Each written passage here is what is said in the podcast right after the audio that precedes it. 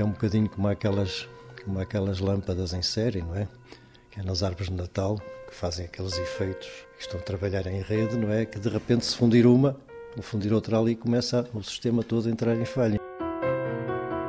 As falhas de memória são a primeira marca do Alzheimer traduzidas nesta imagem por António Jorge, o diretor do Serviço de Neurologia do Centro Hospitalar de Gaia Espinho. Apresenta sem demoras o Sr. Abel, um verdadeiro cuidador desde 2011. Uns atrás dos outros foram diagnosticados três casos de Alzheimer na sua família. São três. É uma tia e dois familiares. Um já faleceu, que era o meu pai. E o outro caso é a sua mãe. Todos Alzheimer. Todos os três Alzheimer, sim. Todos Alzheimer. E de repente, Abel e a mulher tiveram que encontrar tempo para a disponibilidade total. É apertado o mapa das horas. Eu levanto-me às sete da manhã, mais ou menos, e arranco para o Porto. Levo a minha mulher. Jantou o pequeno almoço à tia, fala a higiene, uh, fica lá a tarde toda, depois dá o lanche, depois lá para as seis e meia, seis e vinte, seis e meia, trata dela outra vez. O jantar, né, normalmente é papas e, e suplementos, né? manda-me um SMS, eu vou buscá-la, né? vimos para jantar. Depois, por volta das 11 menos 10, 11 horas, vou outra vez ao Porto e passo por causa da minha mãe também. Temos lá uma senhora que toma conta dela. Né? Ou seja, o senhor não para? Sim, praticamente vivemos para eles. Uh, de férias, desde 2011 que não temos, uh, temos praticamente, temos sempre ocupado. Eu, eu passo o dia, caro amigo, é o pagar a luz, é, me esquecer disto. Eu tenho um mapazinho onde assento a medicação, né? o, as consultas, já tenho consultas para o ano, né? portanto, eu tenho tudo organizado hum, para amanhã, para depois, para o mês que vem. A viagem mais longa há dois anos fui a Viana.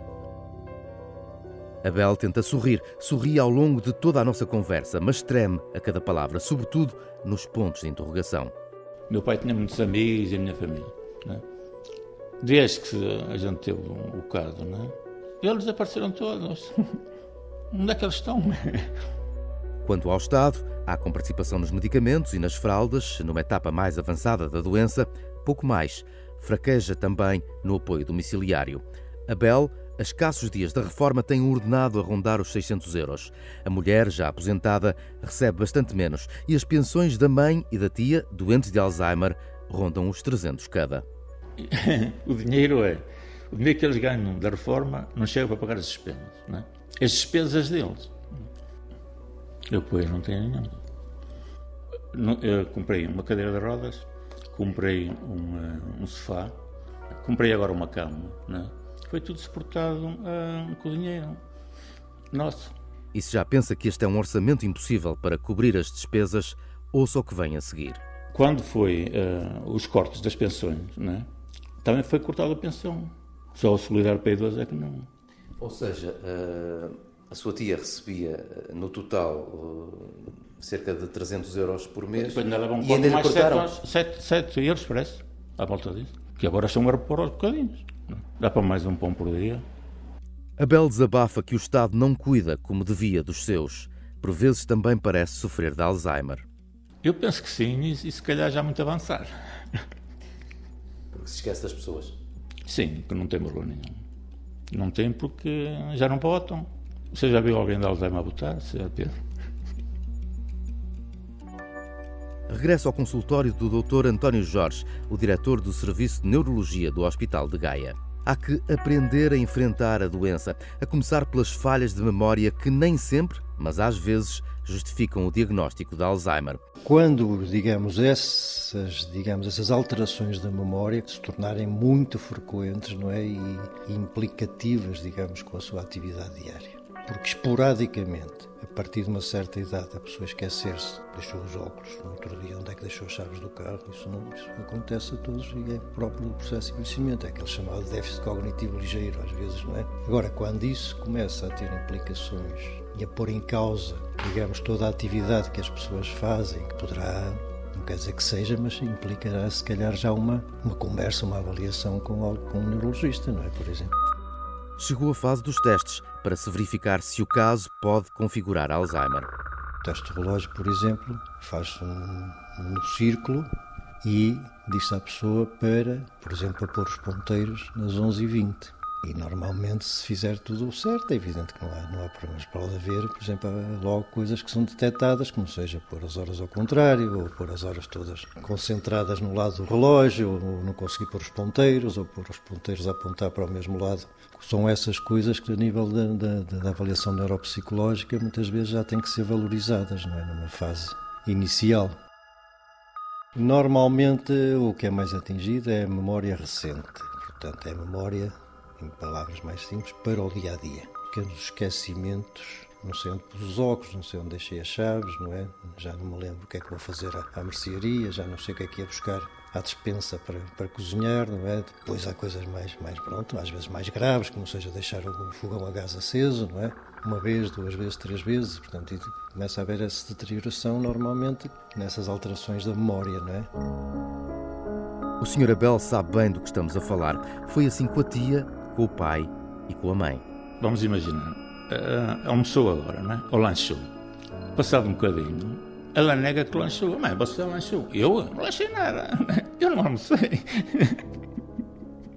Eu sei, é que você vai responder uma situação dessa. Vai lá comer outra vez? É impossível, não é? E eu rio-me porque há situações que, elas, que, que surgem, não é? E que eu tento resolver da melhor maneira, não é? É algo que se aprende aos poucos. Por exemplo, eles fazem as coisas contrariadas. Não é? A melhor tática, no meu caso, não é, é não responder. Quer dizer, peço para fazer as coisas, mas noutra situação. Por exemplo, calçar o sapato. Aí agora não entra, não sei o quê. Né? O que é que eu faço? E eu espero um bocadinho e eu pouso os sapatos, mãe, calça os sapatos. Né? E ela calça, né? Se estiver ali, ei, dá-me o dedo, não entra, não sei o quê, é, não faças força, não mexas, né? O meu pai uh, tornou-se agressivo agressivos verbalmente que eles respondem uh, muito facilmente. Né? E depois, passados 5 minutos, ok, já não é nada. Temos de ter um bocadinho de poder de encaixe, né? e que não é fácil, como deve compreender. Né? É difícil ter poder de encaixe nestes casos, mas neste hospital existe uma consulta do cuidador. É lá que encontro Paula Rangel, a enfermeira-chefe do Serviço de Psiquiatria.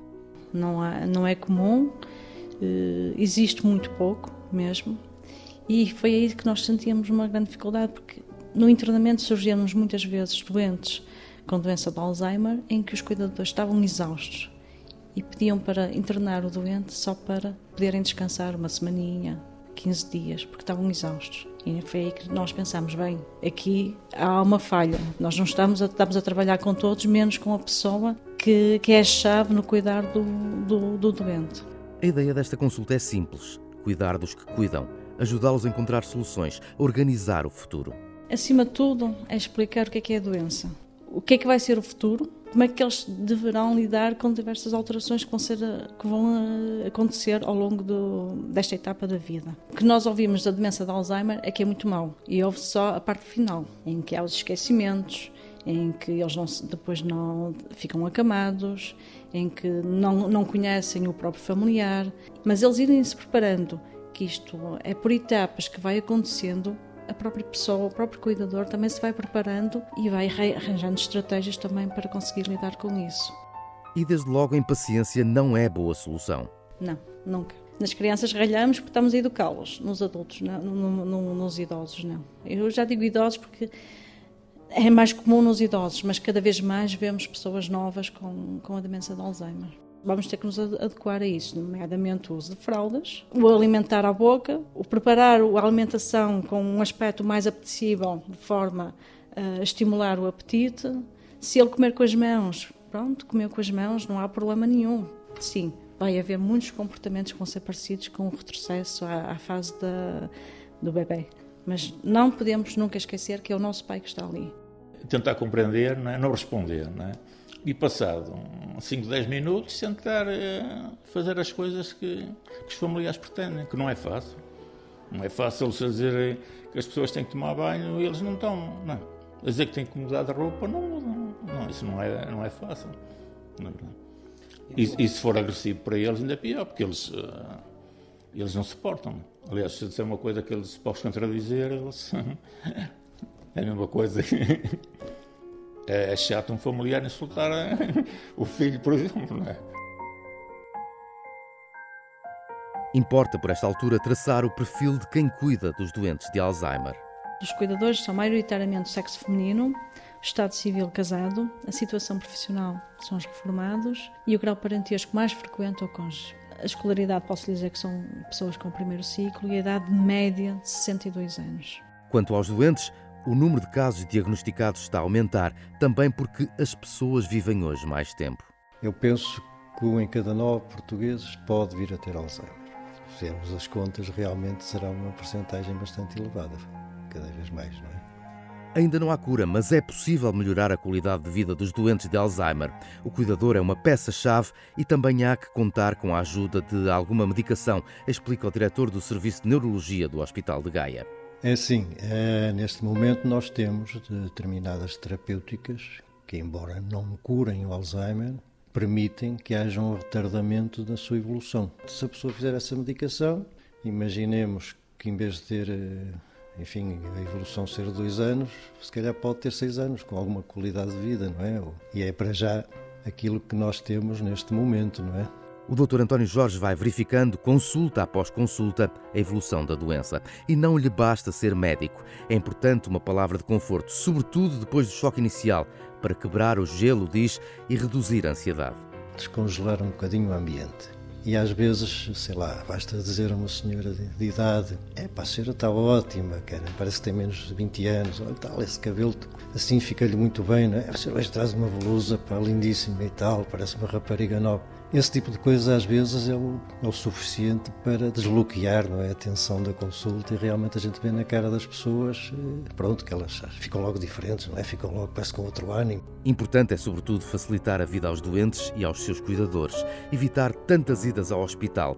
A fórmula encontrada em Gaia é simples. Temos uma consulta multidisciplinar, é composta pela neurologia, pela psiquiatria, pelo serviço social, pelo Serviço de Neuropsicologia e depois temos também, foi-se agregando à volta deste grupo também eh, o Serviço de Neuroradiologia, o Serviço de Patologia Clínica, consulta do cuidador, não é?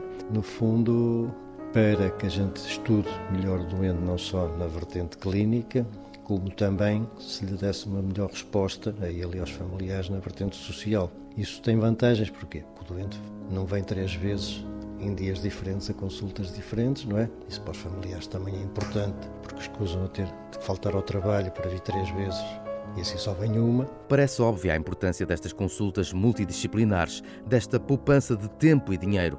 Parece óbvia, mas não se pense que é uma abordagem comum. Não tenho conhecimento de outras experiências deste género. Pode haver, mas que eu tenha conhecimento, não penso que nesse aspecto foi, foi, foi, um bocadinho, foi um bocadinho pioneiro e foi uma maneira, no fundo, de as pessoas usarem os recursos que têm a cada serviço.